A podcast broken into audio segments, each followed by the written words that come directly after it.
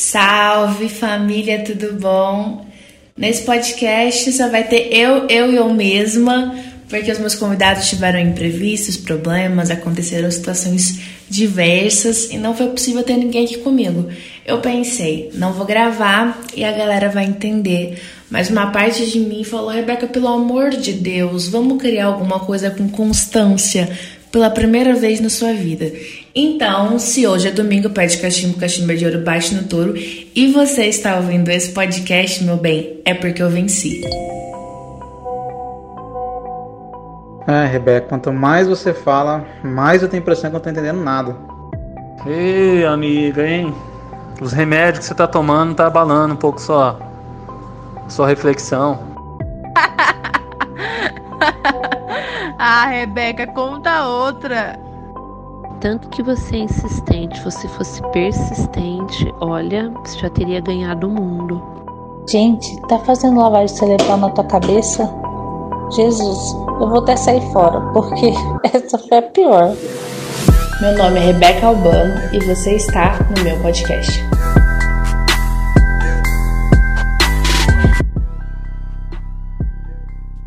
O tema desse podcast é Filha de uma Crente. Eu não sei se você sabe, mas os meus pais são pastores e por conta disso eu tive uma infância muito diferenciada. Também não sei do que, que você brincava quando você tinha seus sete anos, onde você estava e o que, que você fazia, mas eu lembro claramente do que eu brincava nessa idade. Eu pegava minhas bonecas do quarto, descia pro quintal e eu arrumava uma bacia com água e eu batizava todas as minhas bonecas. Então, quinzenalmente, eu batizava cada uma e era mais ou menos assim. Eu pegava a Jureminha e aí eu falava: Jureminha, você crê no Senhor Jesus como seu único e suficiente Salvador? Sim, eu creio, mediante a sua pública profissão de fé que fizeste, e eu, como ministra do Santo Evangelho, eu te batizo no nome do Pai, do Filho e do Espírito Santo. Amém. Já deu para perceber aí que eu não era muito comum, não era muito normal nessa idade. E aos 10 anos, a situação assim dá uma incrementada, porque eu não queria mais batizar com água queria batizar com fogo. E a gente morava num sobrado e tinha uma escada muito alta. De verdade, gente, era muito alta. E ela era bem íngreme. E aí eu chamei a Bianca e a Beatriz, se vocês estão me ouvindo, eu espero que vocês lembrem dessa história. E eu coloquei elas no topo da escada. Só que eu não estava brincando por brincar, eu realmente estava colocando toda a fé e a inocência de um coração infantil naquilo. E eu pedi para as meninas estenderem as mãos. Naquela época, gente, já fazia imposição de mãos. Eu coloquei a mão assim, ó, na testa das duas. E eu comecei a falar: recebam o Espírito Santo, sejam cheias do Espírito Santo. E eu só lembro do meu pai correndo, gritando: Rebeca, pelo amor de Deus, para com isso. Porque assim, se o Espírito Santo de Deus viesse com força, minhas amigas teriam morrido e eu não saberia como explicar para meus pais, para minha psicóloga, como que eu matei duas crianças. Então, esse foi um dia épico, assim. Até hoje, meu pai conta dando risada. E como uma boa TDAH, eu nunca tive muita noção de tempo e de espaço, nem de perigo. Então, de verdade, assim, não tô blasfemando, eu agradeço ao Espírito Santo porque a coisa podia ter tomado uma proporção, assim, absurda. E ser filha de uma crente é uma coisa, mas ser neta de uma crente, aí, gente, é o auge do auge. Eu lembro que a minha avó, ela sempre teve muitos pactos com Deus, muitas alianças. E eu chegava na casa dela e ela falava assim: Rebeca, você não pode assistir esse, esse, esse, esse, esse, esse, esse, esse, esse, esse, aquele, aquele, aquele, aquele, e esse, esse, esse, esse, esse desenho, porque eu tenho um voto com Deus de que se você assistir, a TV vai queimar. Eu ouvia, dava aquela regalada no olho, tinha medo? Tinha medo. Botava fé? Botava fé. Deixava de assistir? Não deixava. Se a TV queimasse, o que eu ia fazer? Eu não sei. Mas quem me conhece sabe que eu também sou um pouco desafiadora, opositora. Eu queria muito assistir Pikachu, queria assistir Dragon Ball, Gente, nada demais assim. Desenho, classificação livre, exceto para filho de crente, porque se você for crente, a TV vai queimar. Então, o que, eu fazia? A gente não tinha dinheiro naquela época, de verdade, não tinha como ter o luxo de ter Cartoon Network, Nickelodeon, e tinha isso na casa da minha avó. Então, os meus pais, eles compravam fita, VHS, e a gente levava para casa da minha avó para gravar e eu ter os desenhos garantidos no final de semana. E aí, eu sempre tive uma criatividade, assim, para maldade. Eu via o que estava passando, minha avó falava: gente, vem para a sala almoçar. E aí eu pegava, colocava fita, ia ver o que estava passando que eu queria assistir, colocava lá Dragon Ball, deixava a fita gravando e ia almoçar. A gente tá almoçando e eu só pensando: nossa, tá gravando o desenho, vou poder assistir.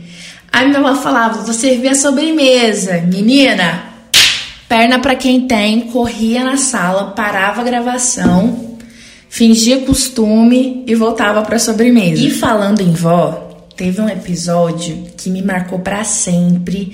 Eu vou contar para os meus filhos e eu vou fazer nos meus filhos, porque todo mundo tem que passar por essa experiência assustadora. Eu tinha aprontado uma, eu tinha aprontado uma que a minha mãe me entregou para Deus, não quis me disciplinar e aí eu tô no meu quarto, eu só vejo a minha avó entrando com um raio, já com a mão no meu pescoço, meu olho esbugalhado, e a minha avó falava assim: Quem tá aí? E eu falava: Eu, vó. Quem tá aí? Eu, vó, sou eu. Qual é o seu nome? Eu falava: Vó, sou eu, vó, é Rebeca, vó. E a minha avó falava: Não é Rebeca, não. Eu, vó, eu juro, vó, eu juro. Gente, faltou a minha avó fazer, me obrigar a fazer a oração de entrega, porque eu ia estar no chão chorando, falando: Eu creio, eu confesso, eu creio. Esse episódio me marcou total, porque minha avó tinha plena convicção de que eu estava possessa para ter aprontado que eu aprontei. Sendo assim, vó, de verdade, não era nenhum demônio, nenhuma entidade, era só adolescência. Eu também entendo a senhora não ter entendido. Mas ao mesmo tempo que eu tava assustadíssima com a cena, eu queria muito dar risada, porque era eu. Eu fiz as coisas consciente de que não era para fazer. E a minha avó tava assim: não, não pode ser gente que faz isso. Não pode ser um ser humano, não pode ser a minha neta, é outra coisa que fez.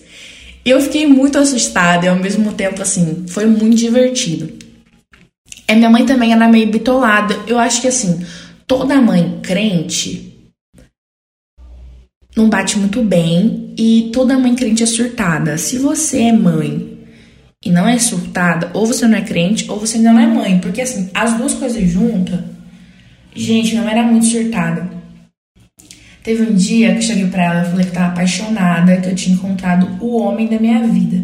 No auge dos meus 14 anos, gente. Com 14 anos eu ia fazer o quê? Ia fugir de casa, não sabia fazer nada. E aí uma mãe normal fala o quê? Quem é minha filha? De onde você conheceu? Mas você é tão nova. Foca nos estudos. Né? Perguntas assim simples. Traz ele aqui para casa pra minha mãe conhecer. Ô filha, vai pensar outra coisa. A minha mãe só fez duas perguntas. Ele é da igreja? Não.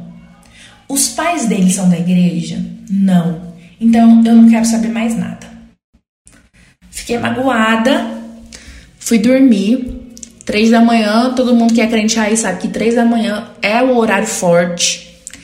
Eu acordo com a minha mãe dando sete voltas em volta da cama, marchando e orando em línguas.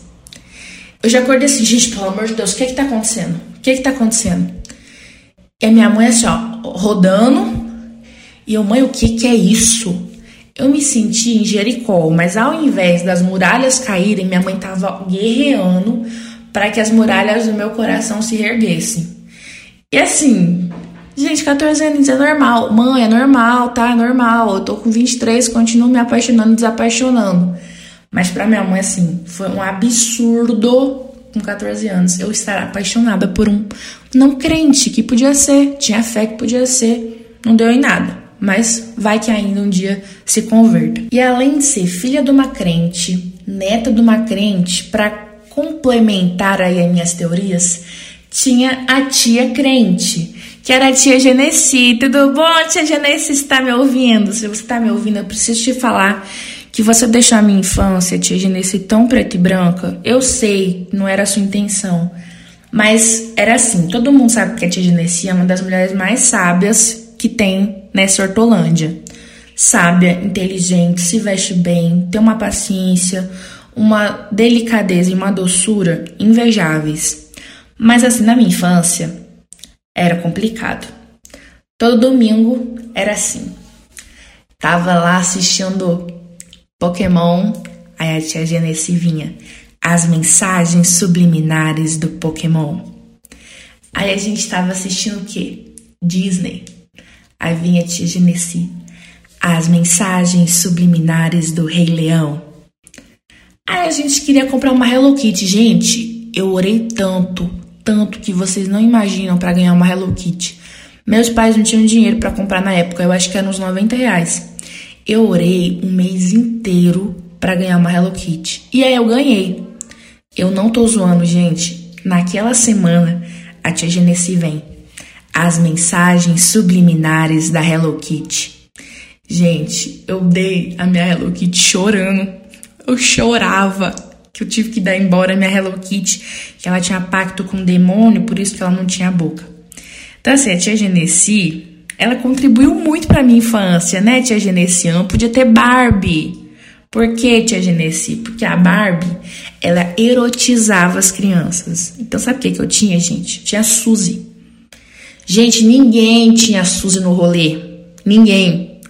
Hoje, com 23 anos, às vezes eu venho em loja de brinquedo, eu vejo uma Barbie, eu fico, cara, sempre quis ter uma Barbie. Eu ainda vou comprar uma Barbie para mim. Se vai fazer sentido agora, eu não sei, mas é uma dívida comigo. Porque a gente brincava de boneca, todas as minhas amigas crentes, de Barbie. E eu de Suzy. Aí as meninas falavam: Nossa, você não gosta de Barbie? Eu fazia aquela cara de desdém. Eu não. A Suzy é muito mais bonita. Mas, gente, ela é meu sonho, meu sonho ter uma Barbie. Meu aniversário tá chegando. Se você quiser me dar uma Barbie, vou guardar com muito carinho. E esse foi só um retrato bem simples de como a minha infância foi turbulenta, de como assim, de longe, as pessoas já percebiam, hum, aquela pretinha ali não é muito normal, sai um pouquinho da curva, sabe? Do padrão. Bem complicada essa menina. E se você acha que foi só na infância, comecinho da adolescência, não, é até hoje, viu, gente? Até hoje essa loucura. Lá para os meus 16, a Lari veio dormir aqui. Ama a Lari de paixão, faz um tempão que a gente não conversa. Levo ela pra vida aqui dentro de mim. E ela foi dormir aqui em casa. E a Lari sempre foi muito diferenciada também. E ela fazia uns filtros dos sonhos assim incríveis. E ela fez um enorme para mim de madrugada e pendurou no teto do quarto. No outro dia, minha mãe entrou no quarto e falou: Rebeca, o que é isso? Falei, mãe, é um objeto de decoração. Ela olhou pra minha cara e falou: Rebeca, decoração? Já veio com óleo. Quando chama pro óleo, esquece. Foi ungindo já meu quarto tudo. Pegou o filtro enorme que a minha amiga teve o trabalho de fazer para mim e ela lançou pela janela. Eu falei, mãe, o que é isso? Rebeca, essa casa aqui, ó, é minha. Enquanto eu morar aqui, eu que vou escolher o que, que é decoração. Gente, nem um filtrinho de sonhos eu pude ter nessa adolescência. Vocês têm noção de como o negócio foi complicado? Na minha época, não tinha esse negócio de super nani. Minha mãe tinha um ajudante que era imbatível, implacável, o melhor dos melhores, que era o próprio Deus. Ele trabalhou diretamente na minha educação. Porque eu acredito que a mãe, ela já tem seu sexto sentido, sua sensibilidade para coisa, mas quando é a mãe crente, ela recebe assim todos os dons de 1 Coríntios na intensidade 12. Não tem como fugir, e aí, minha filha, ou você vira crente real, ou é só ladeira abaixo na sua história. 15 aninhos, 5 e meia, queria ir na saída da escola pública, estudava escola particular, e a maioria dos meus amigos eram da pública. Por quê? Não sei. Como eu conhecia, não quero lembrar. E eu queria ir na saída da escola. Minha mãe deixava? Jamais. E aí um dia, todo mundo que eu conhecia ia, e a galera pulvilhando lá no Orkut MSN. Falei, gente, essa é a minha vez. Essa é a minha hora. Falei, mãe, eu vou ali na saída da escola que tem uma amiga precisando de mim porque ela terminou com o namorado. Namorar, inventei a maior história da carochinha. Minha mãe falou, você não vai. Fiz birra, drama, falei que minha vida era muito difícil, por que, que eu não nasci numa outra casa com gente normal? Enfim, minha mãe não deixou eu ir. Minha mãe saiu, e eu pensei, é agora. Me arrumei rapidão. E aí eu estou andando pelas ruas do Santa Clara. Andei 10 metros quando veio uma pomba e cagou assim, literalmente em mim. Eu lembro que eu respirei fundo, eu olhei para o céu e eu falei: eu sei, eu sei que isso é coisa de Deus. Eu voltei para casa bravíssima, bravíssima. Eu não sei também qual foi o seu primeiro versículo, sei lá, que você decorou. Talvez tenha sido Mateus 6,33. Talvez sim. Mas sabe qual foi o meu? Efésios. Efésios 6, gente. Vós, filhos, sede obedientes a vossos pais no Senhor, porque isto é justo. Honra o teu pai e a tua mãe, que é o primeiro mandamento com promessa, para que te vá bem e vivas muito tempo sobre a terra. Por que, que eu decorei esse versículo? Porque a minha mãe, antes dela me bater, ela fazia um culto. Então, ela lia a Bíblia, fazia eu ler a Bíblia, a gente orava, ela me batia e depois a gente agradecia juntos a Jesus por esse castigo que eu estava sofrendo porque eu poderia não sofrer se eu fosse mais obediente. Então, a gente fazia esse cultinho aí pré-varada. Se você é mãe, muito educativo, mas não faça, porque eu não posso falar para você fazer, sou conselheira. E eu escolhi esse tema, com certeza foi proposital, porque o Dia das Mães está chegando, mas também porque eu tenho pensado muito sobre as minhas relações afetivas, sobre os meus laços e sobre a relação principalmente que eu tenho com os meus pais. Eu acredito que essa quarentena foi um tempo muito sofrido, muito difícil, mas que a gente também pode usar como oportunidade para a gente se aproximar das pessoas que moram com a gente. Talvez você não tenha uma mãe presente na sua casa, mas talvez você tenha uma tia ou uma avó ou uma esposa ou um esposo ou um pai, um avô, um padrasto enfim, eu não sei. E eu acho que a gente pode usar esse tempo de quarentena para a gente ficar confinado, não mais uma vez confinado no celular, mas a gente ficar confinado em família. No final desse podcast, a gente pode conversar sobre algumas coisas que você pode fazer com os seus, com aqueles que são importantes para vocês. E, enfim, filha de uma crente é porque eu sou filha de uma crente. E às vezes a gente leva isso só pro lado pejorativo da coisa. E na verdade, a minha mãe deixou grandes ensinamentos para mim, e um deles foi sobre valores, valores e preços. Eu lembro que a gente tinha comprado um notebook dos meus sonhos, que graças a Deus a tia Genesi nunca arrumou nenhuma mensagem subliminar porque não era da Xuxa Outra coisa que eu nunca pude assistir na minha vida Xuxa. Hoje eu agradeço, mas na época fez uma falta. E esse notebook era muito caro. Caro para os meus pais, nas condições que a gente tinha, nos tempos que eram, enfim. E eu lembro que minha mãe demorou tipo um ano para comprar. E ela comprou, eu gostava muito dos jogos que tinha lá e tal. E um dia minhas amigas estavam em casa e eu ouso dizer que foi a Bianca e a Beatriz também, porque a gente sempre tava junto. E uma delas derrubou um copo d'água no meu notebook. E ele nunca mais ligou. E eu lembro que quando caiu, eu peguei o notebook e eu saí correndo, fui até minha mãe. E eu falei assim, mãe, é, derrubaram água no meu notebook, ele não tá mais ligando e tal.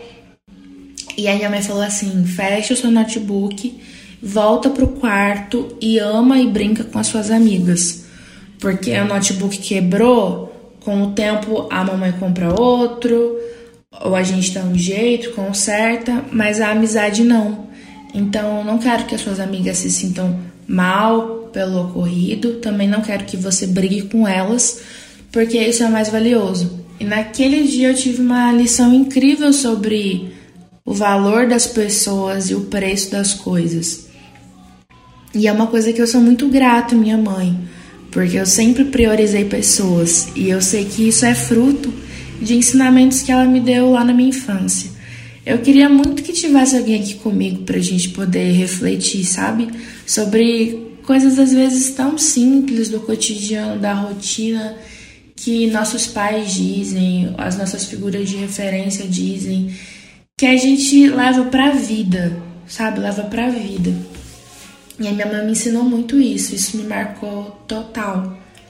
Uma outra coisa é que na minha adolescência, assim, eu aprontei moderadamente, moderadamente para menos, e eu lembro que eu sempre, todo, todo dia, lá pelas 5 da tarde, minha mãe tava de joelho no quarto, orando por mim. Além disso, me deixar muito mal de aprontar alguma coisa, eu pensava, cara, será que um dia eu vou ter tanto prazer de orar como essa mulher ora? Porque eu oro assim rapidinho na refeição, rapidinho para dormir, para não ter pesadelo, e a minha mãe ela passa tempo com Deus, ela ama passar tempo com Deus. E eu pensava se um dia isso ia acontecer comigo, porque eu a via como um exemplo, mas eu não tinha esse amor que ela tinha de passar horas e ler a Bíblia e chorar e se derramar na cama. E eu falava, cara, eu não, não sei se isso vai acontecer um dia. E graças a Deus hoje isso acontece. E eu sei também que foram sementes que minha mãe colocou no meu coração quando eu era muito pequena. Então, mãe, te amo e muito obrigada por isso. E antes que eu me esqueça, a minha mãe também ela tem grande impacto na forma com que eu me relaciono com as pessoas, porque minha mãe sempre foi muito maternal. E mesmo sem nunca ter sido mãe, eu sou muito maternal com as pessoas que eu converso, que eu convivo, com as minhas amigas. E a minha mãe, ela sempre teve um jeito muito doce de marcar sua presença na minha história. Então, deixava chocolate debaixo do travesseiro, ou fazia caça ao tesouro dentro de casa, ou comprava um presente e colocava do lado da minha cama. Enfim, inclusive ontem ela comprou um, uma garrafa, um copo dos peanuts que eu gosto muito e ela me deu. E ela sempre teve seu jeito muito particular de marcar e demonstrar sentimento. E isso é uma outra coisa que é muito marcada, impressa em mim. Eu não sei quais são. Às vezes a gente tem muita facilidade, sabe, de falar quais são as coisas ruins que a gente carrega por conta dos nossos pais. Então, ah, eu sou assim por conta da minha mãe, eu sou assim por conta do meu pai. E às vezes a gente esquece de valorizar as coisas boas que nós somos, fazemos e trazemos, que não veio de nós, mas veio deles.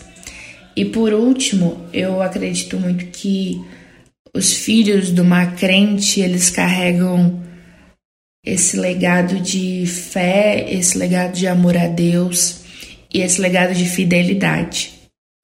E hoje eu compartilhei uma frase no meu Instagram que falava que legado não é o que a gente deixa para alguém, mas é o que a gente deixa em alguém.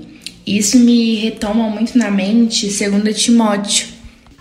2 Timóteo 1, Paulo ele está falando a Timóteo e no versículo 4 ele diz assim: Lembro-me das suas lágrimas e desejo muito vê-lo, para que a minha alegria seja completa.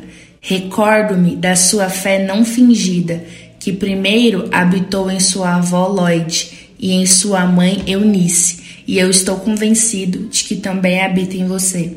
Isso é legado, é uma fé que não é fingida, que habitou na minha avó crente, que habita hoje na minha mãe e também habita em mim.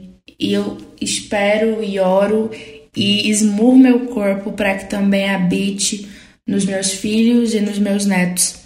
Queria muito que nessa manhã de domingo, sei lá, quando você está me ouvindo, que você refletisse, sabe, em o que, que você leva da sua mãe, o que, que você leva da sua família, o que, que você leva das pessoas que convivem com você como legado de algo que foi plantado em você e que agora está florescendo. Eu desejo que as pessoas consigam ver os meus pais em mim, na maneira com que eu falo, na minha fé, na minha fidelidade, nos meus posicionamentos, na minha devoção, que as pessoas consigam olhar para mim e não por mérito, mas de saber, olha, o que os pais dela plantaram tá dando fruto e continua dando não apenas nela, mas nas outras pessoas. Eu espero muito que essa quarentena seja um tempo da gente fortalecer os nossos laços, não apenas com as nossas mães, mas com quem mora com a gente. Talvez você nem tenha mãe, mas tenha uma figura de referência, tenha uma mãe espiritual, tenha uma amiga que é como uma mãe, uma tia que é como uma mãe, ou até uma figura masculina, seu irmão, seu pai, seu avô e a gente consiga liberar perdão para quem tem que liberar, pedir perdão para as pessoas que a gente machucou e fazer memória, porque memória, gente, não tem preço, memória é valor. E essa quarentena é uma oportunidade incrível que a gente está tendo, por um lado, sabe? De fazer memória, de construir memória, de passar mais tempo junto. Quando eu estou trabalhando e eu estou estudando, eu praticamente só vejo os meus pais de final de semana. E essa semana a gente passou junto todos os dias. E hoje minha mãe saiu por umas quatro horas e eu falei: Nossa, mãe, tô com saudade. E isso não é algo muito comum durante a vida sem quarentena, porque a gente acaba se acostumando com essa distância. Então eu oro para que você consiga encontrar meios, jeitos, formas de demonstrar o seu amor. Claro que esse podcast está voltado para as mães, porque é em comemoração ao Dia das Mães. E eu também queria te conscientizar sobre a importância de você ter gratidão pela sua mãe. Não importa assim quão ruim ela tenha sido, eu sei que tem muita coisa boa em você que é fruto dela ou fruto das escolhas dela. E vamos se amar mais. Hoje eu li uma outra frase que tão simples, mas tão profunda para mim que falava que o amor ele é atemporal, ele ultrapassa as barreiras do tempo. Eu não sei até quando meus pais vão estar vivos, eu não sei até quando as pessoas que eu amo vão estar vivas e eu quero aproveitar mais. Eu quero poder participar da vida, da história, das lembranças, mesmo das mais engraçadas e também das mais tristes, porque mesmo que essas pessoas não estejam mais aqui, eu vou continuar tendo elas no meu coração e amando porque o amor ele não se prende em barreira de tempo. E esse podcast também é um pedido para que você se movimente e faça alguma coisa pelos seus. Escolhe um filme para vocês assistirem, faz uma pipoca, algo barato. Sei que às vezes está difícil. Ou faz um almoço, um jantar, deixa o bilhete disparado pela casa, faz um caça-tesouro com um prêmio, sei lá, do mais simples, ou aquilo que você conseguir comprar Vamos todo mundo ficar deitado no chão, contando piada. Tem tanta coisa que a gente pode fazer que não custa nada, mas que vale um montão. Eu espero que esse podcast tenha provocado alegria, saudade, reflexão, que você consiga olhar para si e ver se não tem alguns valores ou algumas sementes que a sua mãe plantou que você não tem deixado frutificar dentro de você ou que ficou pelo caminho. Ainda dá tempo de você voltar e seguir o legado, aquilo que a sua mãe te ensinou, a sua família, enfim, quem quer que seja. E também que isso te leve a ser grato por aqueles que te ensinaram, por aqueles que convivem com você. E te leve também a valorizar mais o seu tempo e a valorizar essa quarentena com as pessoas que Jesus colocou do seu lado.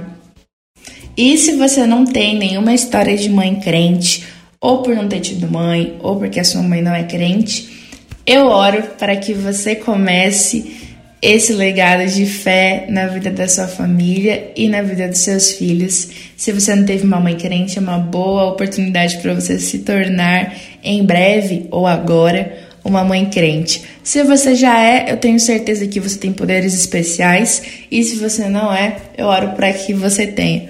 Gente, é isso. Desculpa se a qualidade do podcast não tá tão legal. Eu gravei no banheiro da minha casa. E também se foi um pouco curto ou sem muita coisa, mas é porque foi bem improvisado. De qualquer forma, espero que vocês tenham gostado e um beijo.